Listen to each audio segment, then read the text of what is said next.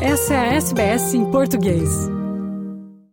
Um dos fatos que chamam a atenção nas celebrações do bicentenário da independência do Brasil neste 7 de setembro de 2022 é a exposição do coração de Dom Pedro I em Brasília, no Palácio do Itamaraty. O órgão foi transportado da Igreja de Nossa Senhora da Lapa, na cidade do Porto, em Portugal, onde é guardado desde 1835, até Brasília no dia 22 de agosto e retorna a Portugal após as celebrações. Por causa desse acontecimento, muito tem se falado sobre Dom Pedro I e como se deu o processo de independência do Brasil. Nós convidamos o historiador e músico Zay Pereira, que mora em Gold Coast, na Austrália, para falar sobre o assunto. Bom, qualquer criança brasileira sabe que Dom Pedro I, no dia 7 de setembro, gritou independência ou morte às margens do Riacho Ipiranga. Antes disso, em 9 de janeiro do mesmo ano, dia do Fico, ele contrariou as ordens da coroa portuguesa e disse que não regressaria a Portugal, que permaneceria no Brasil. Dom Pedro é visto por muitos como o protagonista do processo de independência do Brasil. O que você, como historiador, tem a dizer sobre isso? Qual a real importância dele para que o Brasil se tornasse um país independente? Sim, de fato, Dom Pedro ele tem a sua importância, né? Filho do rei João VI, né, vem com a família real para o Brasil, fugindo do Napoleão Bonaparte, que está invadindo e derrubando todos os reinados da Europa. Então, Dom João foge com a família real para o Brasil. Esse é um dos primeiros pontos aí para a gente contextualizar esse processo. Em seguida, com a revolta do Porto, eh, os portugueses exigem a volta de Dom João para Portugal e o Dom João faz um acordo deixando seu filho como regente. Então, até o dia 7 de setembro, o Dom Pedro está como regente. Logo em seguida, ele declara independência, ele se torna aí o imperador. O Dom Pedro declara independência no 7 de setembro, é um grito, né, muito discutido até que ponto esse grito, né, proclama a independência, porque até porque a gente sabe que não é um grito que vai tornar um país independente, mas é um dos primeiros passos. A partir daí, ele vai convocar uma constituinte para formar a primeira Constituição brasileira. Essa Constituinte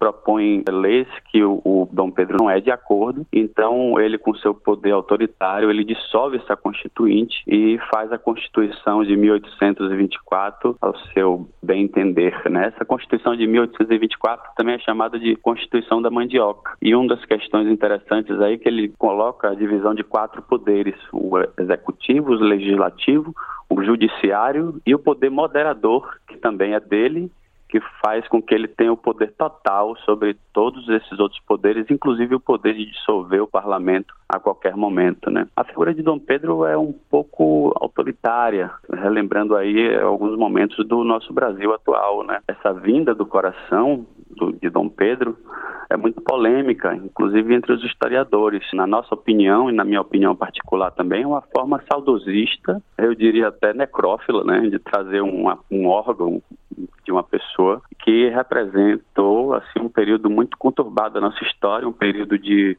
imposições, um período autoritário né, no Brasil e que simbolicamente assim não representou tanta independência do Brasil. Os portugueses ainda continuaram no Brasil. O Dom Pedro, depois com o período regente, depois ainda com o período do Dom Pedro II, foi um período de quase 100 anos né, até chegar à proclamação da República. Existem os acontecimentos oficiais, digamos assim, relacionados ao processo da independência, que são aqueles mais ensinados nas escolas ao longo de todos esses anos, mais presentes nos livros de história em geral, né, de história do uhum. Brasil. Mas o fato é que houve uma pluralidade nesse processo, com participação de mulheres, afro-brasileiros, povos indígenas em movimentos e revoltas populares que aconteceram por todo o Brasil, né? não só no eixo Rio-São Paulo. Quais personagens e acontecimentos você destaca nesse processo de independência do Brasil? Sem dúvidas, várias revoltas aconteceram antes mesmo da chegada da família real no Brasil, revoltas separatistas como a Conjuração Baiana, a Inconfidência Mineira, né, revoltas que foram reprimidas com a morte e a tortura em público dos líderes dessas revoltas. Mais próximos aí do período da independência, nós temos, por exemplo, a Revolução Pernambucana de 1817, que vai dar início à Confederação do Equador com vários estados do Nordeste que queriam a separação de Portugal. Logo em seguida, nós temos a famosa independência da Bahia, celebrada no dia 2 de julho, que te trouxeram figuras importantíssimas, inclusive líderes femininas.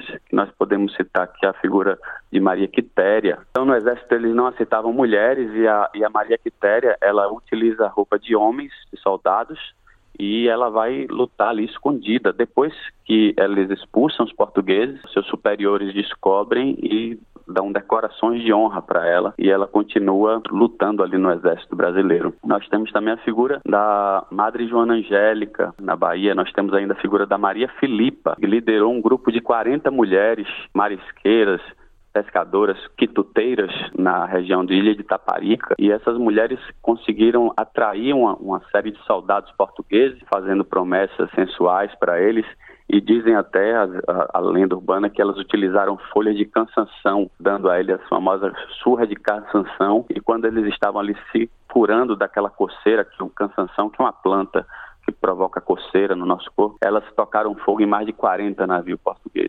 Então, foram mulheres que tiveram uma participação muito importante nesse período, né? E que devem ser lembradas. Com relação a esses movimentos populares, revoltas populares, de que forma isso impulsionou que o Brasil chegasse a se tornar independente? Aí temos uma série de fatores, né? O governo de Dom Pedro entra numa crise, começa numa crise financeira. Vamos lembrar que o, o, rei Dom João, antes de sair, ele leva todas as reservas de ouro do Brasil. Isso causa a falência do Banco do Brasil, que já havia sido criado nesse período. Vamos lembrar também que o processo de independência ainda faz com que o Brasil pague uma indenização para Portugal. Então, isso deixa o Brasil numa crise financeira muito grande. Além disso, nós temos essas revoltas por todo o país enfraquecendo o governo de Dom Pedro. A figura da Maria Leopoldina, que em seguida vai se transformar em imperatriz do Brasil, ela era de uma importância muito grande, porque era uma mulher que falava mais de cinco línguas. Ela estava sempre enviando e recebendo correspondências e aconselhando o Dom Pedro. E ela, como vem de uma família real da Áustria, ela conhece como é que funciona essas questões de invasões e perdas de impérios, né? Porque a família dela também sofreu com isso. Ela, assim como José Bonifácio, que era o conselheiro e líder do governo de Dom Pedro, aconselhou Dom Pedro que estava numa viagem entre o Rio de Janeiro e São Paulo em busca justamente de apoios para ressurgir né, dessa crise econômica, financeira e social. Então ela manda uma carta para o Dom Pedro pedindo para que ele proclamasse a independência em caráter de urgência, porque se isso não fosse feito, poderiam haver revoltas liberais e transformar o Brasil numa república, como aconteceu com todas as outras repúblicas é, de colonização espanhola em volta do Brasil. Né? Esses países como a Argentina, Peru, eles vão sair do período colonial e vão proclamar a república. Eles não vão ter esse período imperial de monarquia como nós tivemos. Então, a imperatriz Maria Leopoldina, ela exige que Dom Pedro I proclame a independência em caráter de urgência com medo, né, de perder esse império. Então, é a partir desse grito, né, que começa aí os ajustes, os, a chamada para fazer a, a Constituição e assim se consolidar a independência. Né? Aí tem esse período né, que vai de 1822 até 1831, quando então Dom Pedro, em meio a muitas tensões, decide abdicar do trono no dia 7 de abril em favor do seu filho, né, o Dom Pedro de Alcântara. Isso. A gente sabe que numa monarquia, né, é, os poderes são passados de pai para filho, hereditariamente, né? Então, Pedro II ele tinha apenas cinco anos de idade quando Dom Pedro I renunciou. Né? Ele renuncia, ele volta para Portugal porque ele perde o reino de Portugal, né? E ele volta para tentar reconquistar Portugal. E ele consegue fazer isso. É uma briga familiar né, que ele tem com o Dom Miguel, que era um parente dele. O Dom Pedro II ele fica no Brasil com cinco anos, sendo educado pelo José Bonifácio até ele alcançar a maioridade. Enquanto isso, o Brasil vai viver o período regencial, é um período ali que outros governantes vão liderar o Brasil até 1840, quando Dom Pedro II atinge a maioridade. E esse segundo reinado de Dom Pedro II é um dos mais longos da história do Brasil, que vai de 1840 até 1889. Passado todo esse tempo, né? Estamos na data do bicentenário da independência do Brasil. O que você, como historiador, tem a dizer sobre a independência do nosso país? Até que ponto o Brasil é um país independente? Essa data marca a separação política de Portugal com a sua colônia. É importante ser lembrado, sim, sem dúvidas, mas socialmente e economicamente nós ainda somos muito dependentes de outros países. Né? Nós temos dívidas com o Fundo Monetário Internacional, os juros que corrompem uma grande parte do PIB brasileiro. Independência, para mim, significa liberdade. E liberdade também inclui todos os direitos que envolvem dignidade. Né? Nós temos muitos problemas internos no nosso país que envolvem a fome. 33 milhões de pessoas passando fome é um número absurdo. Se nós formos comparar isso com a Austrália, é um número que é maior do que toda a população da Austrália, que somam 26 milhões de pessoas.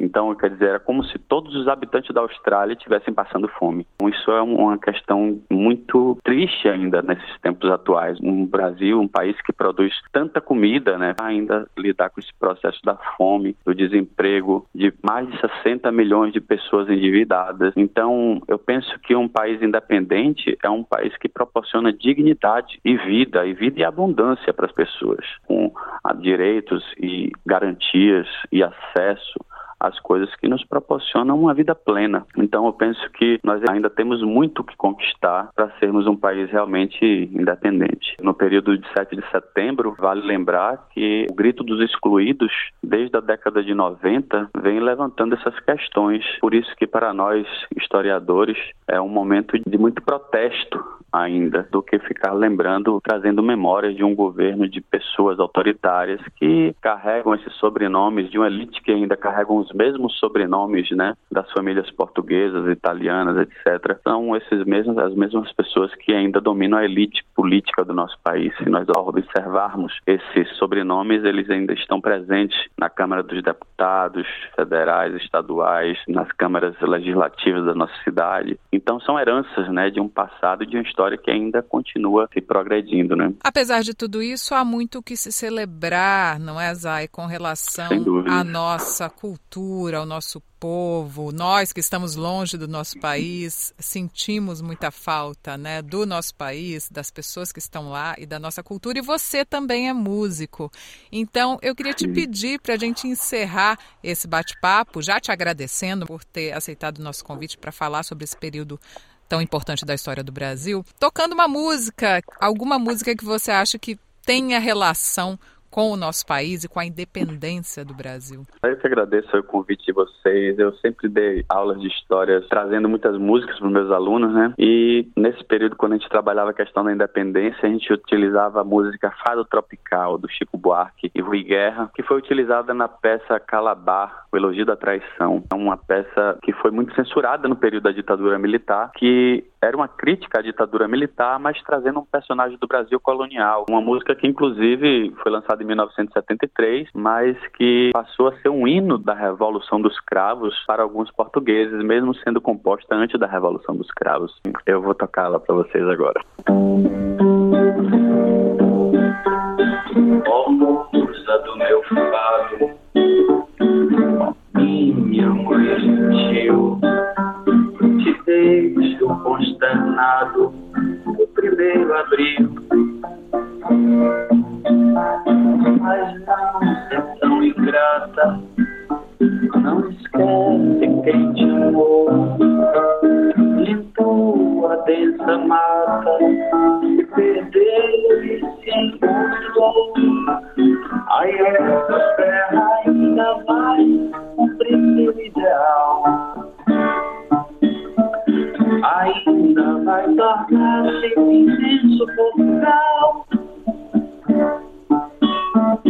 Avencas na caatinga, alecrim no canavial, e flores na moringa, vinho tropical. E a vida mulata, com rendas de alantejo, queima bravata, arrebenta em beijo. Aí essa terra ainda vai cumprir seu ideal. Ainda vai tornar-se um imenso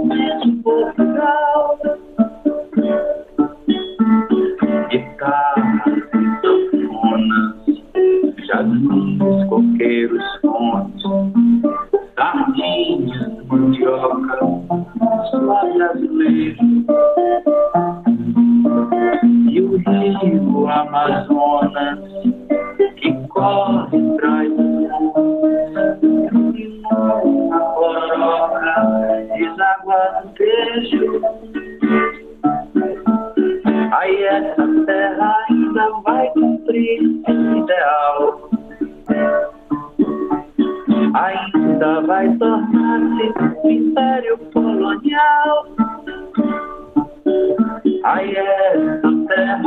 ainda vai cumprir seu ideal. Ainda vai tornar-se um imenso Portugal.